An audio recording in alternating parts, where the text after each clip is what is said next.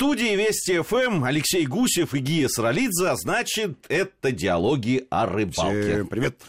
Приветствуем вас, друзья. Сегодня решили мы поговорить о морской рыбалке. Мы, чего греха таить, неоднократно уже говорили, но сегодня особый вид рыбалки, морская рыбалка, называется в отвес. Не знаю, чем она отличается сейчас. А я тебе сейчас расскажу. А вот расскажи. А я тебе расскажу. А сколько всего вообще ловят? А, я, я способов думаю, ловли? что есть э, три кардинально отличающихся друг от друга вида морской рыбалки. Одна очень хорошо тебе знакома, но не входит в разряд твоих любимых. Троллинг ты имеешь Абсолютно виду? верно, морской троллинг. Иногда он занимает годы за марлином призовых размеров. А, Можно ходить в море сколько угодно. А, Чем он тебе не нравится? Своей пассивностью. Совершенно верно. Вот. Э, Есть более привычный нам, сухопутным рыболовам, э, способ. Это просто э, спиннинг. Но э, э, воблеры и поперы, безусловно, там размеров морских. Безусловно, надо принимать во внимание волну и размеры трофеев, и их бойкость. Э, В среднем э, говорят, что морская рыба по своей сопротивляемости в полтора-два раза превосходит речную. Так устроена ее жизнь.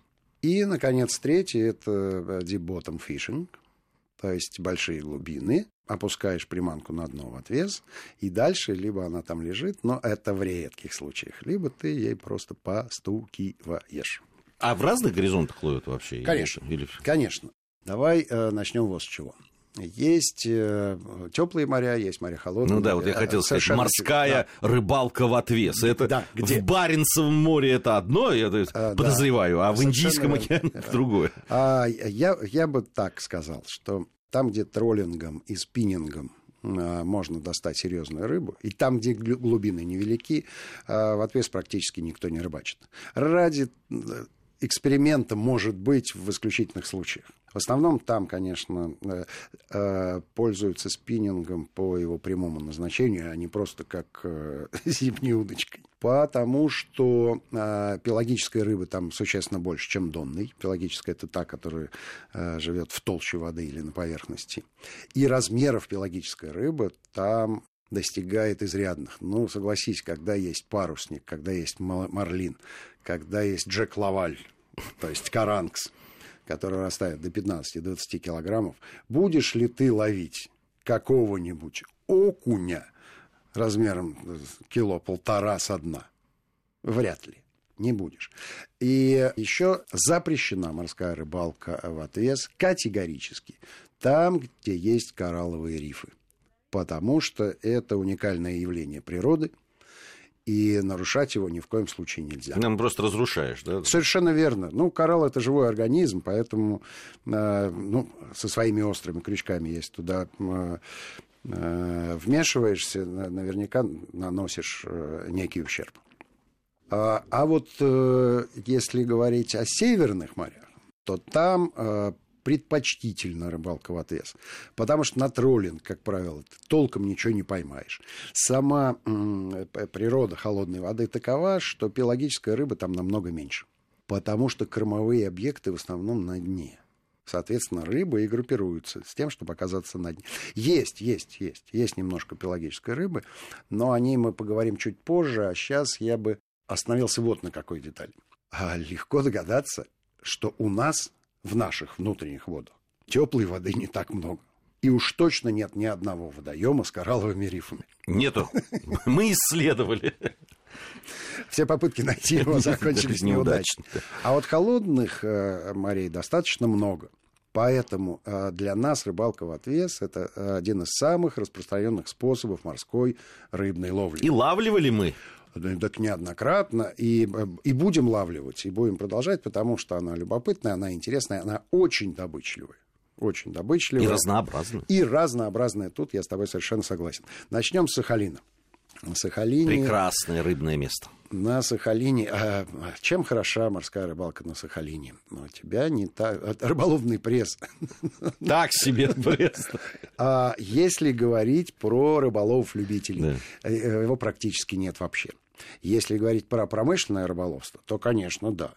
конечно, да, это рыбный э, морской край, и там достаточно много правословных судов, но, к счастью, они не э, вступают в конфликт, э, в конфликт с любительским рыболовством, хотя определенные а, проблемы есть. Определенные проблемы есть, и не так давно мы в экспедиции на Сахалине услышали вот такую вот э, версию, касающуюся скорее не морских рыб, а пресных. Ну, вернее, они нагуливаются в море, все лососевые, потом заходят в Сахалинские реки на нерест. Так вот, количество угая, это местная красноперка, после того, как его перестали промышленно отлавливать, потому что он считается а, рыбой-паразитом, скажем так.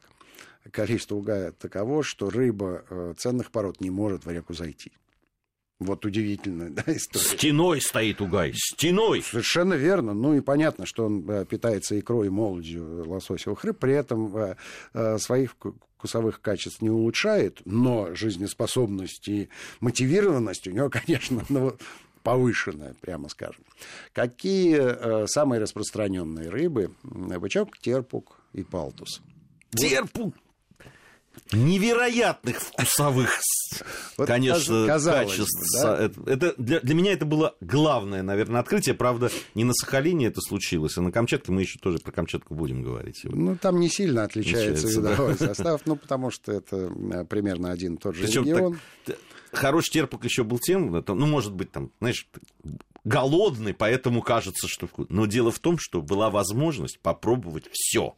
Вот там лосось такой, такого копчения, сякого, от этого, от этой бабушки производителя, от этих рыбаков и так далее. Но терпук оказался невероятно просто вкусным. Вот, из этих трех рыб я, я бы такие характеристики им присвоил. Бычок, он э, эффектный.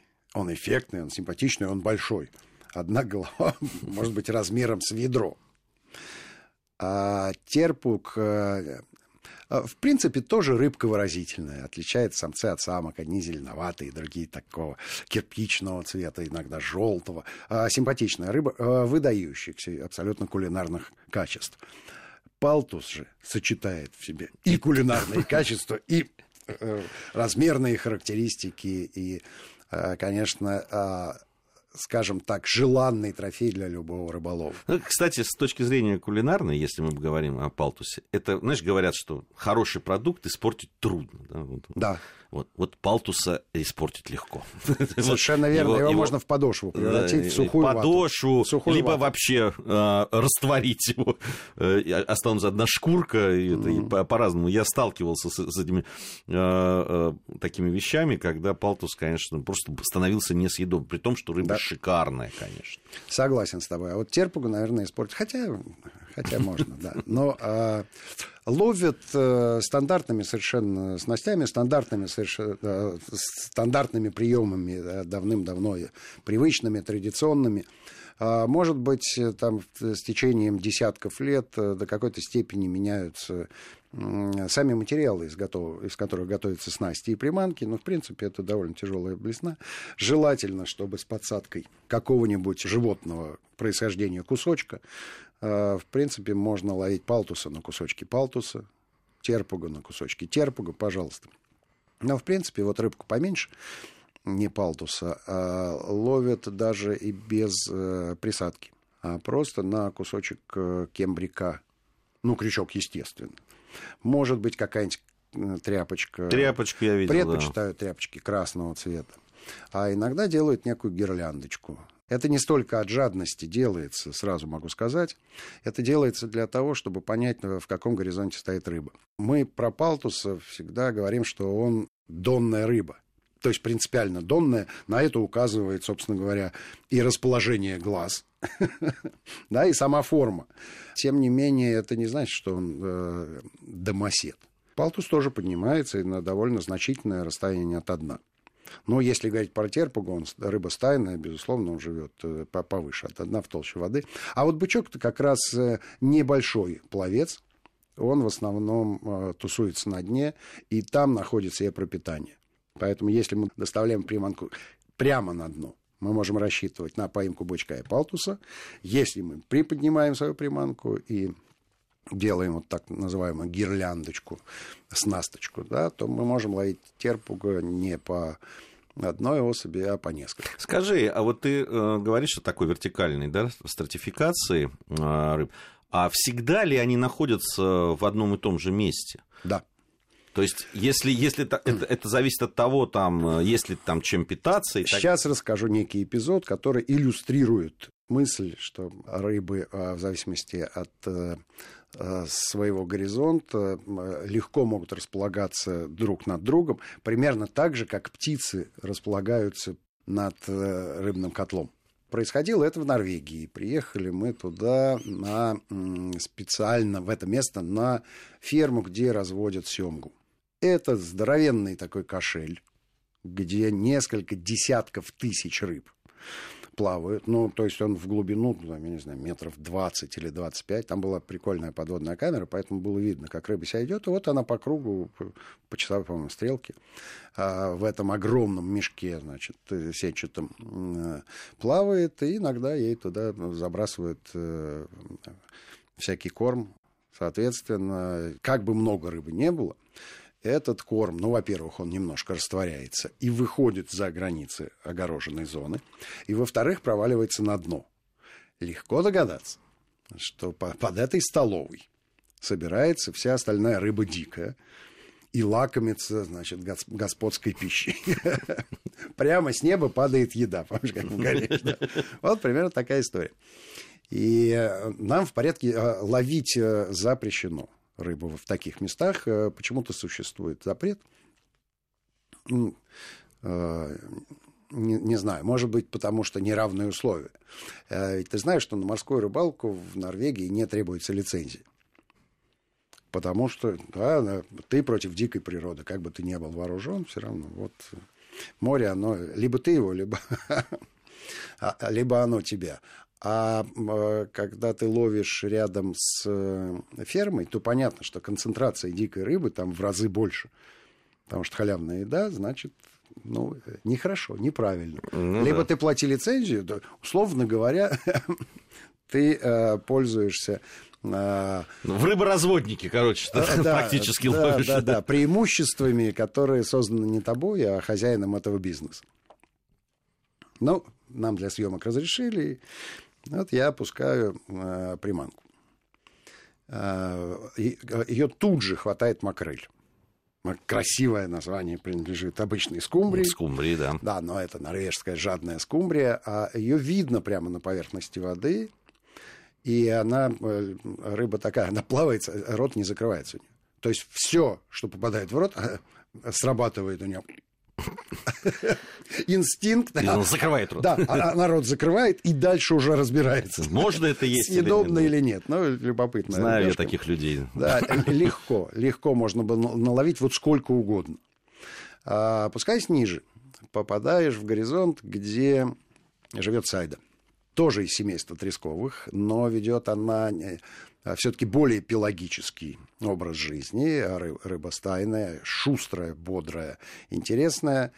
И, э, э, в общем, тоже можно э, поймать на крючок несколько особей. Единственная проблема найти сайду крупную. Потому что вот так, такого же размера, как скумбрия, ну, условно говоря, там, сантиметров 30.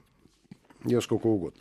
Так вот, для того, чтобы дойти до трески, которая живет ниже, или до морского черта, который вообще э, практически дно не покидает, надо пробить вот всю эту толщу рыб, которые э, лакомятся тем, что осталось от э, семги, которую кормит человек. В доме, который построил человек. Вот примерно такая, такая история. Э, и э, это неоднократно было проверено после того, как мы уже овладели подводной аппаратуры, и когда наши подводные операторы стали спускаться, когда GoPro можно было бы опустить, видно, какое количество рыбы под водой.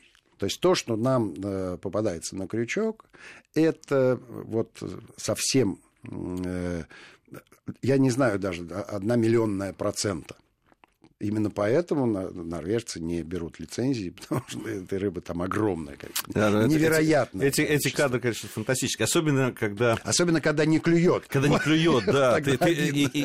И люди, которые стоят, которые не видят того, что происходит, они говорят, здесь рыбы нет. И уплывают куда-нибудь. А вот когда ее полно, и ты это видишь, и она не клюет, вот это обидно.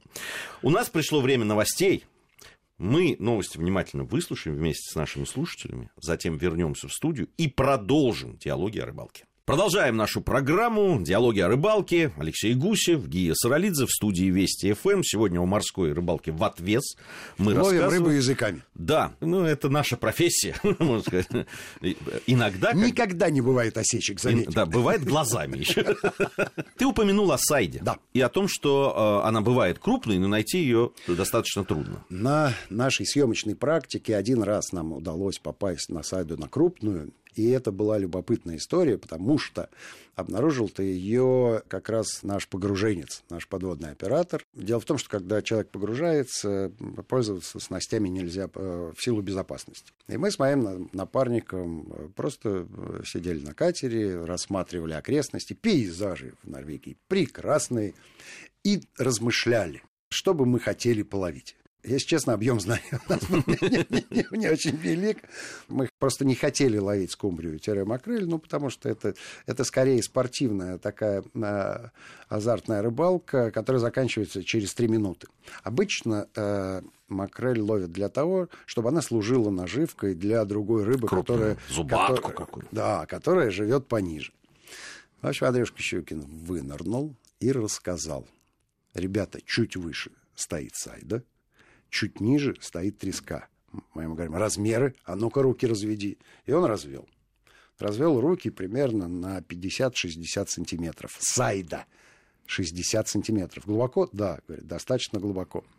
И мы специально ловили сайду такого размера. При этом мы пользовались привычными для норвежцев снастями, не спиннингами, а это такое большое мотовило, напоминает автомобильный диск, только без внутри отверстия, на которое наматывается леска.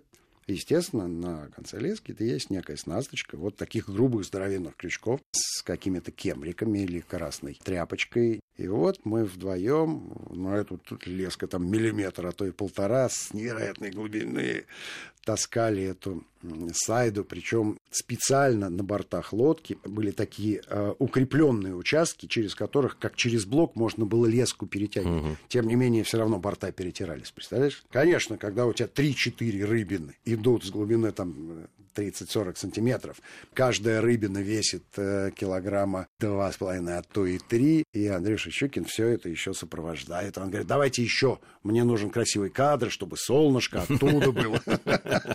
Ну, чтобы эффектно. Если честно, не помню я больше, чтобы мы такое количество сайды наловили.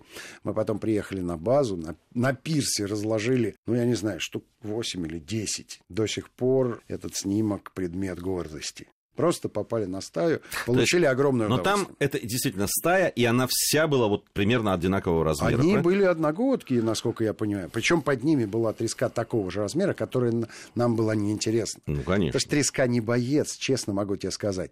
Сайда поэнергичная. Он такой, ух, спортсмен, пан спортсмен. Не, ну, если они, э, треска и Сайда одинакового размера, да, конечно, Сайда интереснее, безусловно. Треска, конечно, тоже попадалась. Но Сайда, вот тогда мы наловились Сайды и прям э, получили огромное удовольствие. С треской, э, честно могу сказать, э, особых удач в смысле размерных характеристик, э, то есть поймай монстра, у нас не было. Я думаю, что у нас все это еще впереди. Я небольшой любитель ловить сама и треску. На мой взгляд, они вялые какие-то. Свечек не делают. Туда-сюда не водят леску любимая наша тема побороться. Чемодан такой висит. Ну да, ну давайте покрышку от КАМАЗа прицепим на течение, и все, и, все будет. А это интересно же, иногда же что-то цепляется, действительно, вот из, угу. как, как из прошлой программы какой-нибудь, да, там да, ведро да, какое-нибудь зацепил, да, там, да, а на течении полное ощущение, э, э, ее начинает водить, что там рыба сидит, и ты да, борешься. Э, послушай, есть даже полиэтиленовый пакет, если ты зацепишь на течение, у тебя тебя будет полная иллюзия того, что там сидит рыба и борется, и не хочет выходить на берег. Ну, согласен, конечно. А с треской, а треску можно ловить э, целево. Но всегда думаешь, что в прилове может оказаться либо зубатка, очень вкусная рыба, но страшная, либо морской черт. В общем, тоже не самая симпатичная рыба. Но это считается вообще гламурным деликатесом прямо вот из высшей кухни. Данном случае ты, как правило, всегда пропускаешь верхние горизонты, отсекая всякую мелочь, всякую сайду, на всякую макрель, стараешься достучаться до низу, а дальше тебя поджидают э, очевидные донные неприятности. Вероятность зацепов существенно выше 50%. Причем зацепов мертвых. Если ты когда-нибудь нырял на метров 90 Э, в северных морях. Практически каждый день я это делаю. Ну, молодец, правильно. В качестве зарядки. А ты поймешь, что дно там выглядит не как песчаный пляж, который покинули отдыхающие на мертвый сезон где-нибудь в Ялте. Это целое нагромождение всяких событий. При этом, если мы говорим про моря, которые вокруг Норвегии, там же молодые тектонические сдвиги, там перепад глубин может быть э, 20 или 50 метров на расстоянии пару метров друг от друга. Достаточно посмотреть на фьорды, как они выглядят. Если перевернуть горы, э, которые мы видим э, на поверхности, то Там такой, примерно, примерно такой рельеф дна. Э, и в, вот в этом сложность. Всякие незацепляйки, ничего не работает. Нет никаких незацепляек, которые морское дно не схватила бы в свои объятия и не отпустила ни за что. В этом э, основная, собственно говоря, проблема по ловле трески. А палтус? Палтус... С крупным? Значит, э, давай сразу определимся, что мы считаем крупным. Значит, норвежцы считают крупным палтус от 240 килограммов и выше. Нет, мы, у нас существенно занижены. На порядок. На порядок. Ожидание. Я думаю, что все, что больше 10 килограмм уже приличный Сог, палтус. Согласен, согласен. С тобой лавливали мы а, палтусов такого размера, лавливали и больше, и, и 20, и за 20 килограммов.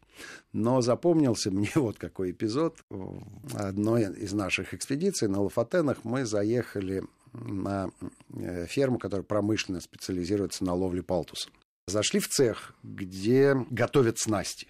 Ну, короче, это перемет с огромным количеством крючков. Крючки, Больших. Крючки любопытные на палтуса, они многократно загнуты. А, тут же макрель э, секут на порционные кусочки, навешивают. И одна из барышень, которая там занималась, была родом из Питера. Мы радостно с ней поговорили, взяли у нее интервью, как она сюда попала. Вот попала она на такую работу, наживляет палтуса. И э, не было у нас времени сходить с хозяином э, этой это не ферма, наверное, это, ну, как назвать, ар артель, рыболовная артель. Сходить с ним на, на пучину и посмотреть, э, потому что он сказал, что, в принципе, у меня через два часа я буду снимать э, предыдущий перемет и ставить новый, может быть, что-нибудь попадется. Мы говорим, ну а какого ты самого большого поймал? Он говорит, ну слушай, мы не ведем э, такой статистики, но я могу показать голову палтуса, которого я поймал два дня назад. Он даже залез в холодильник и с невероятным трудом вытащил оттуда голову. Голова весила 30 килограмм. Ужас! Одна голова 30 килограмм. Вот такие палтусы вот бывают. Понимаешь, страшно. какая история? Ну, такого, наверное, на удочку ты и не вытащишь. Ну, смотря какая удочка. Я, я думаю, что все-таки это уже лебедка. Я, ну, разные слухи ходят по крайней мере, нет э, официальной статистики, э, не считается палтус спортивной рыбой, поэтому, э, по-моему, не, не ведется статистики, точно не могу сказать, уточню, скажу, а вот рыба, которая точно считается спортивной, и даже только спортивной, потому что ее не изымают, а выпускают, это морской угорь. Вот тут статистика есть. А, проходят мировые чемпионаты, европейские чемпионаты. В общем, разные спортивные Ну, ты имеешь события. в виду, на чемпионатах не извлекают? Так-то морского угря ловят? Для... Ну, ловят, но ты понимаешь, что а, вот такую змеищу а, примерно в 2 метра длиной. Ну, это анаконда такая, да, и в диаметре полметра. Ну, не знаю. Я бы не стал. Я бы не стал, честно. Вот. А наша съемочная группа ездила на один из таких чемпионатов. Э, э, две наших команды принимали участие, в том числе и барышни. Барышни, безусловно, победили, потому что какие еще барышни, кроме наших, поедут в Англию на чемпионат по ловле Конгера. Вот. Но там любопытная история заключается в том, что конгер ловится с глубины метров 100-120, и э, не на всей акватории он распространен одинаково. В основном он живет в старых затонувших кораблях. Более того, иногда эти корабли специально затапливаются для чтобы того, чтобы там конгер жил. было где жить. И, э, в общем, задача шкипера, на, корабле которого команды располагаются, найти то самое правильное место, чтобы с учетом течений и всех подводных историй твоя наживка попала как можно ближе к этому кораблю. А дальше дело техники и физической силы. Вытащить такой трофей. Но это, вот это трофей так трофей. Но чисто спортивный. Их не вынимают, потому что они редкие или невкусные, или что? Или почему? Ну, да, да, трудно назвать угря невкусным, да, мне кажется, с нами никто, никто не согласится. С другой стороны, угорь такого размера, Смею, да. такого огромного, их даже не взвешивают. Их даже не взвешивают, просто измеряют при этом на глазок. И поэтому англичане победили, а не мы, потому что Они глазок на... был у капитана, который был соплеменником, даже, соотечественником даже этих спортсменов. в этом прекрасном виде спорта рыболовном все равно существует дискриминация. Зато нет проблемы допинга. Не знаю. Алексей Гусев и Гия Саралидзе были в студии Вести ФМ. Как всегда, вам говорим... Ни хвоста, ни чешуи.